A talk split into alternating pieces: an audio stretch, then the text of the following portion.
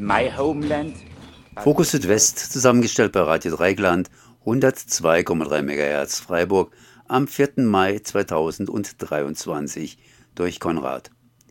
Die Themen Stuttgart 21.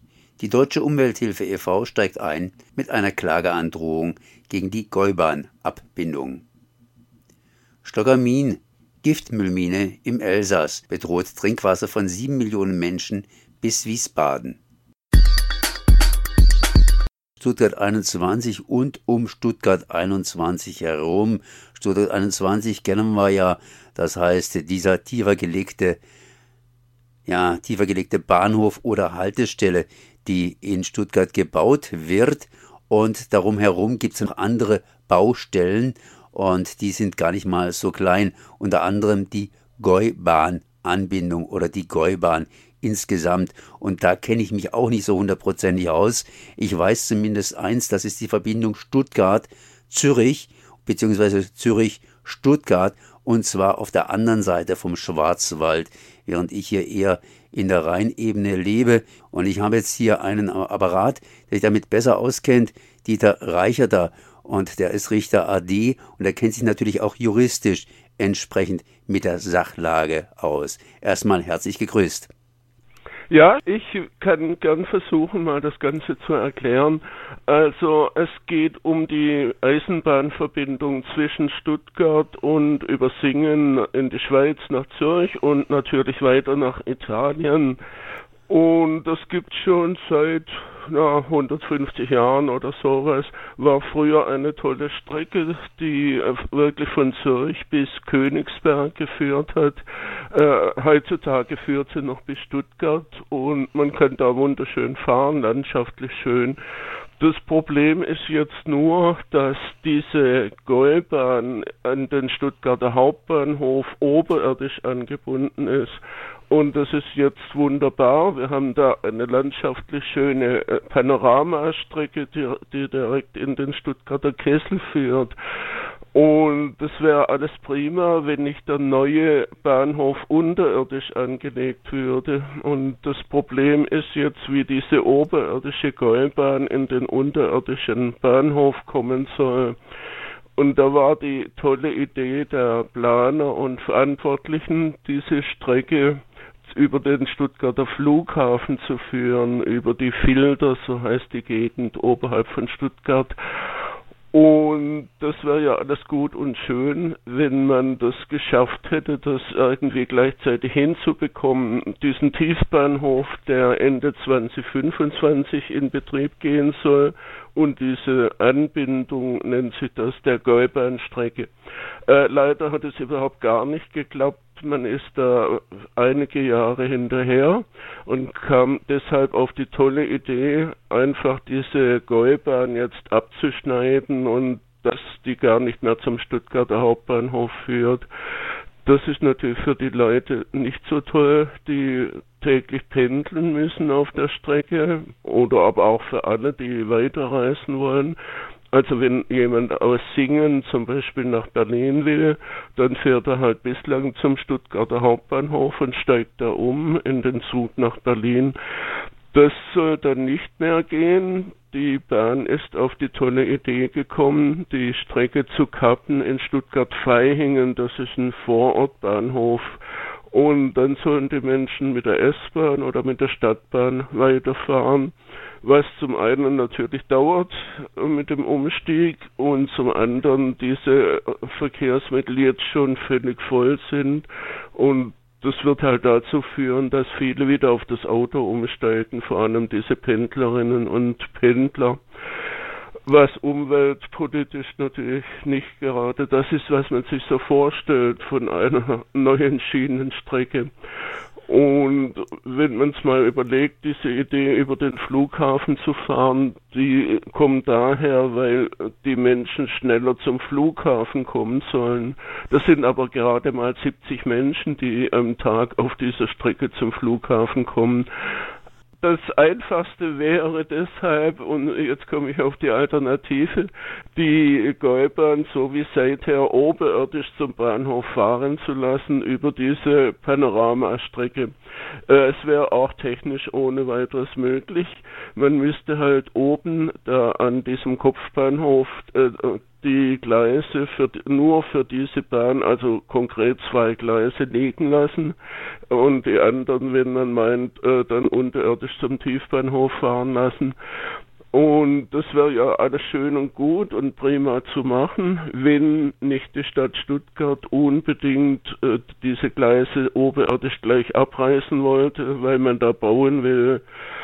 Und jetzt gibt's den zweiten Klimakonflikt, weil diese oberirdische Bebauung fürs Klima ganz schlecht ist, und zwar für das Stadtklima. Das heißt, äh, da wird äh, der Boden versiegelt oben und zum anderen äh, kommt auch die Luft nicht mehr durch. Das ist eine, eine Fläche, das ja jetzt also rings um diesen Kopfbahnhof ist ein Park, ein Park, wo die Luft abgekühlt werden kann nachts und was sich nicht so aufheizt. So, jetzt kommt die deutsche Umwelthilfe ins Spiel denn äh, die äh, ist ein anerkannter Umweltverband und die hat ein Klagerecht gegen solche Dinge. Das hat der normale Mensch nicht. Und äh, jetzt hat sich die Umwelthilfe entschlossen zu klagen gegen diese Idee, dass die Gäubahn da gekappt wird. Es geht übrigens mindestens sieben Jahre, realistisch 15 Jahre oder noch mehr, diese Kappung. Und da sagt jetzt die Umwelthilfe, das verstößt gegen die Klimaschutzgesetze und äh, konkret ist es so, dass das ja nicht genehmigt ist. Es gibt eine sogenannte Planfeststellung, das ist praktisch die Baugenehmigung für dieses Projekt Stuttgart 21 und da ist geregelt, dass diese Strecke der Gäubahn nur für etwa vier Monate unterbrochen werden darf, bis das halt unterirdisch angeschlossen ist. Wir haben jetzt einen Zeitraum von, wie gesagt, wohl über zehn Jahren Unterbrechung und da bedurfte es einer neuen Genehmigung, um das äh, abzusegnen. Die Genehmigung liegt nicht vor und die Bahn kümmert sich nicht drum, die Stadt Stuttgart auch nicht, die Verantwortlichen auch nicht und das Eisenbahnbundesamt als die zuständige Behörde, die lässt es einfach zu und macht nichts. Deshalb hat die Umwelthilfe jetzt ein Ultimatum gestellt dem Eisenbahnbundesamt. Das ist die zuständige Behörde für den Schienenverkehr. Und die Umwelthilfe verlangt nun, dass verboten wird, einfach die Strecke hier abzuhängen. Die Bahn hat konkret angekündigt, sie will da Prellböcke aufstellen, dass keiner mehr da runterfahren kann auf der Panoramastrecke. Das will die Umwelthilfe verhindern und hat gesagt, wenn die wenn das Eisenbahnbundesamt dem nicht nachkommt, der Aufforderung, äh, das zu untersagen, dann wird geklagt. Da ist dann der Verwaltungsgerichtshof zuständig. Und ich bin ja selbst Jurist, also ich gehe davon aus, dass tatsächlich der Verwaltungsgerichtshof sagen wird, das geht nicht ohne eine neue Genehmigung. Und die neue Genehmigung, äh, das sind halt die Klimagesichtspunkte dann zu berücksichtigen. Da gehen wir davon aus, dass diese Genehmigung nicht erteilt wird, sondern es wird darauf hinauslaufen, dass die Gäubahn weiter oberirdisch äh, nach Stuttgart in den Hauptbahnhof geführt wird. So ist jetzt mal der Plan. Okay, das heißt, jetzt bin ich dran, noch ein paar Fragen zu stellen, beziehungsweise mal kurz zusammenzufassen. Tatsächlich die Gäubahn, das ist die Bahn, die von Zürich nach Stuttgart fährt. Früher ist sie noch weitergefahren, allerdings jetzt bis sie praktisch in Stuttgart zu Ende und die soll nicht mehr zum Hauptbahnhof fahren, sondern wird bei Stuttgart-Vaihingen praktisch erst einmal unterbrochen und dann mit dem ja mit dem Dremle oder sonst was zum Hauptbahnhof zu fahren, um dann weiterzufahren, ist natürlich wirklich eine Unterbrechung und lenkt die Leute natürlich ab, um dann gleich mit dem Auto loszudüsen. Ich glaube, äh, auf dieser Bahn ist unter anderem auch noch, äh, bei dieser Bahn sind unter anderem auch noch Städte angeschlossen, die inzwischen auch in den Protest übergegangen sind. Ja, das ist das Erstaunliche, dass die Oberbürgermeister äh, einiger großer Städte an der Strecke, die mit ganz unterschiedlichem Parteibuch äh, äh, ausgestattet sind, dass die sich alle beteiligen. Es gibt also wirklich jetzt an der ganzen Gäubahnstrecke, es sind ja große Städte dran, also Singen hatte ich erwähnt, Rottweil, Böblingen, Herrenberg zum Beispiel. Diese Städte sind massiv betroffen und die wehren sich sich jetzt, es gibt auch eine Initiative, wir wollen zum Hauptbahnhof. Äh, man muss ja auch wissen, dass auch die Städte im Hinterland oder überhaupt natürlich die Orte betroffen sind. Äh, zum Beispiel der Tourismus zum Bodensee, der ja über Singen läuft, ist dann massiv gestört. Und deshalb beteiligen sich da einige Städte und wie gesagt äh, speziell die Oberbürgermeister auch an dieser Aktion. Da wird sich einiges an Druck aufbauen. Wie ist denn eigentlich der zeitliche Ablauf? Also die Umwelthilfe droht oder hat die schon irgendwie mehr unternommen? Ja, ja. Also der juristische Ablauf ist so, dass da ein formeller Antrag gestellt werden muss an das Eisenbahnbundesamt. Dieser Antrag ist schon gestellt und da wurde jetzt die Frist von einem Monat gesetzt. Das heißt, wenn nach einem Monat keine Entscheidung vorliegt, kann geklagt werden. Wenn innerhalb des Monats der Antrag abgelehnt wird, kann ebenfalls geklagt werden. Das Dritte, was natürlich am besten wäre, wenn das Eisenbahnbundesamt seinen Pflichten nachkommt und jetzt einschreitet. Was hat das Ganze für Auswirkungen auf Stuttgart 21? Die Gäubahn könnte, wie Sie das ausgeführt haben, schließlich und endlich einfach oberirdisch praktisch weiter betrieben werden. Da müssten nur zwei Gleise liegen bleiben. Allerdings könnte Stuttgart dann nicht hingehen und das obere Gelände kurzerhand bebauen. Ja, das ist ja genau das Problem für die für die Stadt, dass die da unbedingt bauen wollen. Äh, aber dann müsste man eben die Pläne, die Baupläne in dem Fall abändern. Es geht ja ohne weiteres auch Gleise zu überbauen zum Beispiel. Also ich bin viel im Ausland, kenne das zum Beispiel aus England, Birmingham, Manchester und andere Städte. Da funktioniert das ja auch. Es wäre also kein Problem, man müsste eben nur beweglich sein und sich einstellen auf diese Situation.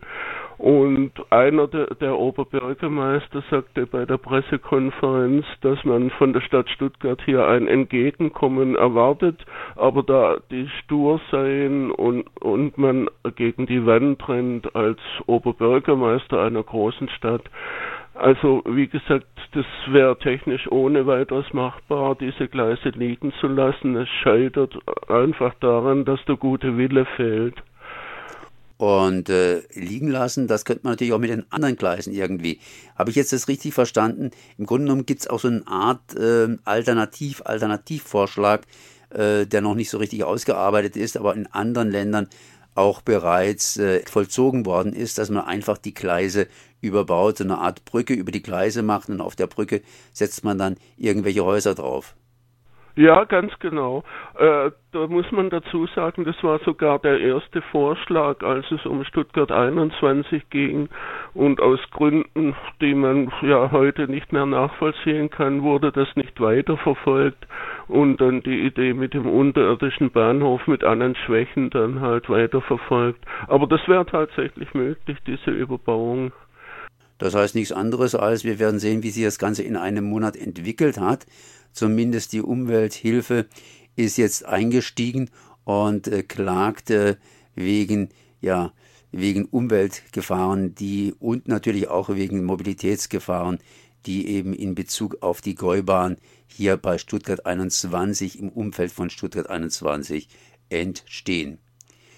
Ich habe gesprochen mit ich habe ich habe gesprochen mit Dieter Reicher da von den Stuttgart 21 Kritikern. Ich danke mal für das Gespräch. Ich danke auch. Schönen Tag noch. 2023 und Stockermin ist wieder, wieder aktuell, das heißt hochaktuell. Es geht um ein Kalibergwerk im Elsass und in dieses Kalibergwerk wurde Giftmüll eingefüllt und äh, da gibt es eine ganz lange oder auch ganz kurze Geschichte zumindest im Elsass versuchen die Politiker jetzt durchzusetzen oder gewisse Politiker durchzusetzen, dass dieses Bergwerk ganz einfach dicht gemacht wird, sprich äh, ja versiegelt wird. Und da gibt es natürlich einige Probleme, weil das Bergwerk läuft voller Wasser oder droht voller Wasser zu laufen und damit dann natürlich auch unser Grundwasser in der Rheinebene zu verseuchen. Und ich bin jetzt hier verbunden mit Steffen Auchter vom BUND in Freiburg. Erstmal herzlich gegrüßt. Hallo Konrad, hallo Radio Dreigland. Habe ich das etwa so richtig eingeführt? Ganz, ganz grob und ganz, ganz kurz. Ähm, ganz grob, ja. Kurz war es auch, aber nicht ganz richtig. Ähm, die elsässischen Politiker sind eigentlich mehrheitlich dafür, den Müll wieder rauszuholen. Aber die französische Regierung in Paris scheut die Kosten. Das ähm, Bergwerk war früher mal in privater Hand, wurde dann unrentabel. Die privaten Betreiber gingen mehr oder weniger pleite und haben dann eben beantragt, Giftmüll einlagern zu dürfen, haben sie auch damit angefangen. Das ging irgendwann schief und irgendwann hat der französische Staat das Bergwerk übernommen, weil die Betreiber dann quasi nicht mehr konnten. Das heißt, man hat damals schon beschlossen, äh, Giftmüll einzulagern. Es wurde gesagt, dass diese, dieses Bergwerk äh, sicher ist für die nächsten, naja, Jahre und Jahre und Jahre. Ja, das ist gar nicht so lange her. Das war 1999, als die Einlagerung begonnen hat. Ähm, beantragt wurde das allerdings schon in den 70er Jahren. Dann gab es Genehmigungsverfahren und Verweigerungen und Nachbesserungen und all sowas. Und irgendwann Mitte der 90er gab es dann die Genehmigung und 1999, also vor 24 Jahren, hat die Einlagerung begonnen. Das ähm, dieses Bergwerk, die Stockamin bei Mulhouse, ähm, galt damals als das sicherste und beste ähm, Giftmüll, äh, Untertage-Giftmülldeponie von Frankreich und wurde für Giftmüll der höchsten Gefahrenklassen äh, zugelassen. Aber ein paar Auflagen gab es natürlich trotzdem. Es durfte kein brennbarer Müll eingelagert werden und es durfte kein flüssiger Müll eingelagert werden. Es durfte kein radioaktiver Müll eingelagert werden. Und für uns heute ganz wichtig, ähm, es musste sichergestellt sein, dass der Müll innerhalb der nächsten 30 Jahre wieder rausgeholt werden kann. Und alle diese, gab noch mehr Auflagen, aber alle diese Auflagen wurden unterlaufen, nicht erfüllt. Ähm, so ist inzwischen bekannt, dass eben schon am zweiten Tag der Einlagerung Stoffe eingelagert wurden, die nicht genehmigt waren und irgendwie an der Eingangskontrolle vorbei geschmuggelt wurden, vorbeigeflößt, ge, ge, geschoben wurden.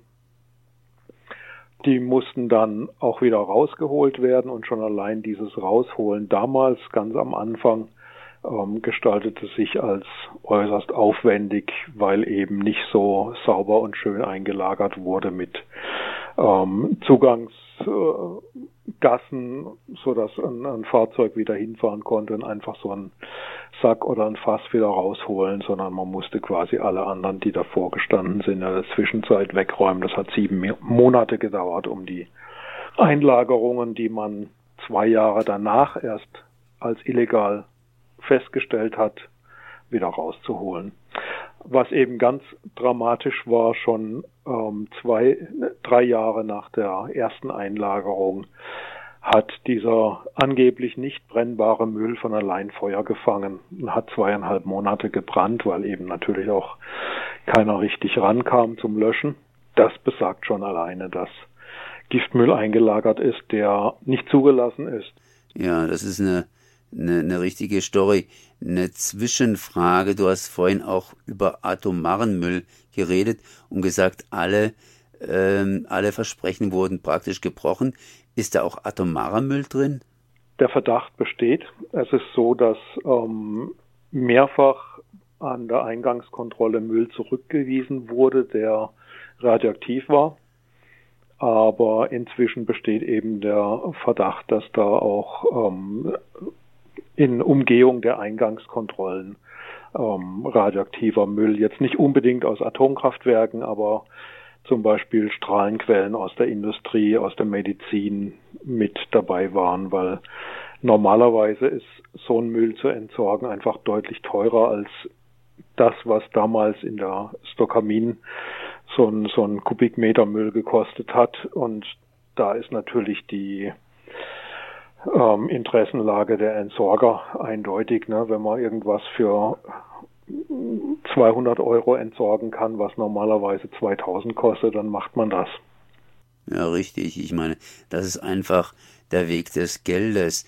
Ähm, Stockamin ist ja auch zum Teil bereits äh, entlagert worden, sprich, es sind ja auch zum Teil jetzt bereits äh, Giftmüllfässer hochgekommen und wurden woanders eingelagert. Stimmt das?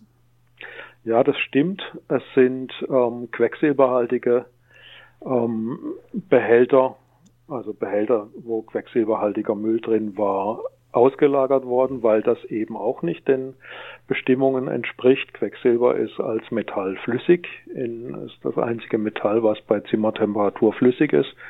Und da flüssige Stoffe nicht eingelagert werden durften, hat man das wieder ausgelagert. Allerdings sind das ähm, insgesamt waren ähm, 45.000 Tonnen Giftmüll eingelagert und jetzt sind es noch 42.000 Tonnen. Das heißt, 3.000 Tonnen wurden rausgeholt, aber die überwiegende ähm, Masse an Müll ist einfach unten geblieben.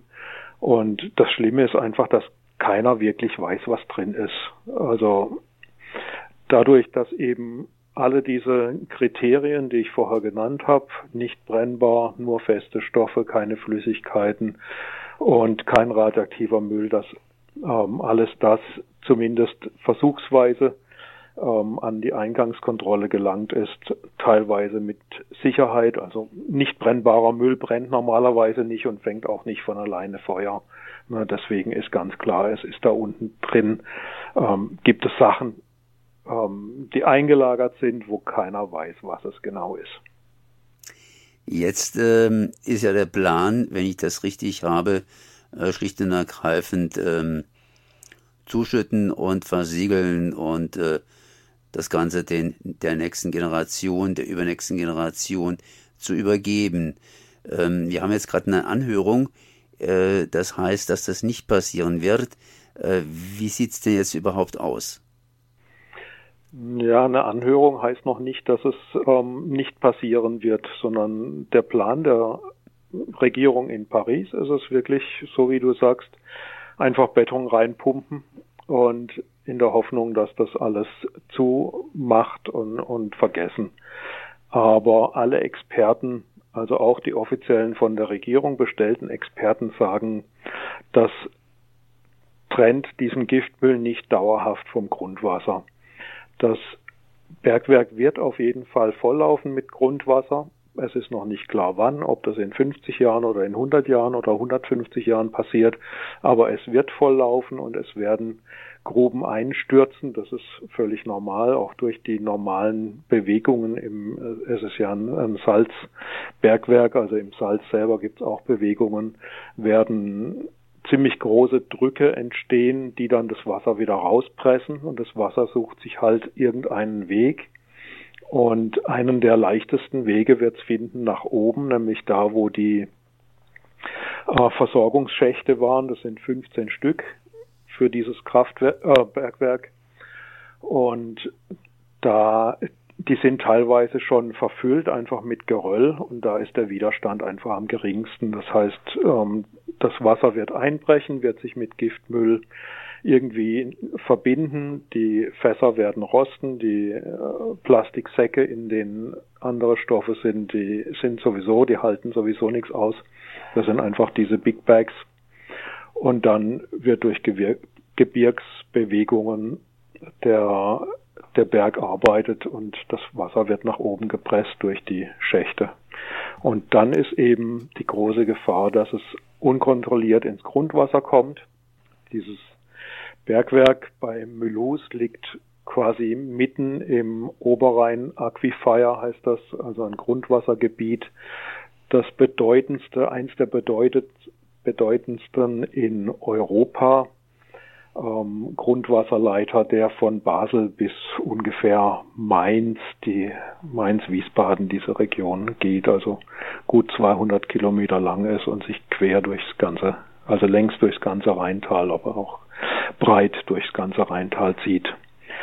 Heute sind etwa sieben Millionen Menschen von diesem Wasser abhängig als Trinkwasser. Wie viel das in etwa 100 Jahren vielleicht sein können, ähm, ist völlig unbekannt. Der Treibhauseffekt, der Klimawandel verändert vieles und eben auch die Grundwasserströme dadurch, dass Regen ausbleibt oder Starkregen irgendwo anders ist.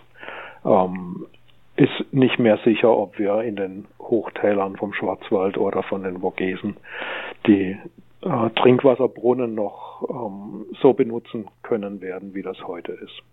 Wenn man das alles sich so anhört, was soll diese Anhörung, die jetzt momentan läuft, äh, dann überhaupt bringen? Also an der Anhörung beteiligen sich auch Fachleute, da beteiligen sich Geologen zum Beispiel, da beteiligt sich auch das Freiburger Regierungspräsidium. Ähm, da wird wissenschaftliche Expertise mit einfließen, aber diese Wissenschaftler sind ähm, in der Vergangenheit so oft nicht gehört worden, dass wir befürchten, dass es auch diesmal der Fall ist. Wir haben auf den offiziellen Seiten dieser Anhörung gibt's Unterlagen zum Runterladen, aber eben nur auf Französisch. Und da steht drin, eine Versiegelung, so wie sie jetzt geplant ist, kostet ungefähr 130 Millionen Euro. Und das Rausholen, ordentliche Entsorgen dieser Giftstoffe in geeigneten Giftmülldeponien und dann versiegeln kostet ungefähr 450 Euro. Ist also schon ein deutlicher Preisunterschied und wir befürchten einfach, dass die französische Regierung sagt, was interessiert uns, was in 100 Jahren damit passiert. Wir wollen jetzt Geld sparen, wir wollen keinen Ärger mit den Steuerzahlern und nimmt die preisgünstigste Variante. Was jetzt das Ganze kippen kann, ist einfach eine starke öffentliche Beteiligung. Auch auf deutscher Seite können wir davon ausgehen, dass es die Politiker am ehesten beeindruckt, wenn viele, viele Bürger an diesen, an dieser Anhörung sich beteiligen und auch irgendwas schreiben. Das kann auf Deutsch sein, das kann ein, zwei Sätze sein. Man muss jetzt nicht ganz neue Ideen haben, irgendwas ähm, finden, was vielleicht die Experten sich nicht überlegt haben können. Da hat man eh keine Chance als normaler Bürger. Aber einfach, wenn die Politiker sehen, da sind viele Bürger dahinter, da gibt es viele Einwendungen dagegen, dann könnte das politisch noch ein bisschen Druck aufbauen und vor allem eben die Expertenmeinungen stützen. Und um das Ganze zu erleichtern, gibt es auf unserer Homepage eine Übersetzung der Eingabeformulare. Also dass man weiß, auch wenn man nicht Französisch spricht, kann man auf unserer Homepage, die ist bund-rso.de, kann man ähm, sich den, da ist also dann hinterlegt der Link zu den Eingabeformularen und dann kann man gucken, was diese einzelnen Felder bedeuten und kann dann einfach ein, zwei Sätze schreiben. Ich möchte nicht, dass das versiegelt wird oder das gefährdet das Grundwasser oder die Zukunft unserer Kinder und Enkel ist wichtig. Und abschicken, es kommt jetzt auf die schiere Menge der Einwendungen an, nicht auf die Qualität. Stefan, ich danke dir einfach mal für dieses Gespräch. Stockamin, das wird wohl nicht das letzte Gespräch sein in dieser Richtung. So wie ich das einschätze, wird man längere Zeit drum kämpfen müssen. Und da müssen wir eben unsere französischen Freundinnen und Freunde, die dort vor Ort kämpfen, unterstützen, indem wir jetzt zumindest uns die zwei, drei Minuten Zeit nehmen und irgendeinen Satz in dieses Online-Formular reinschreiben. Wo kann man unterschreiben? Es gibt diese öffentliche Anhörung in Frankreich und wir, der BUND Regionalverband in Freiburg, haben auf unserer Homepage einen Link einerseits zur Eingabemaske, wo man ähm, seine Eingabe machen kann, ähm, andererseits aber eben auch Übersetzungen der einzelnen Felder. Unsere Homepage ist www.bund-rso.de. Das war Fokus Südwest, zusammengestellt bei Radio Dreieckland 102,3 MHz Freiburg am 4. Mai 2023 durch Konrad. Fokus Südwest. Nachrichten von links unten.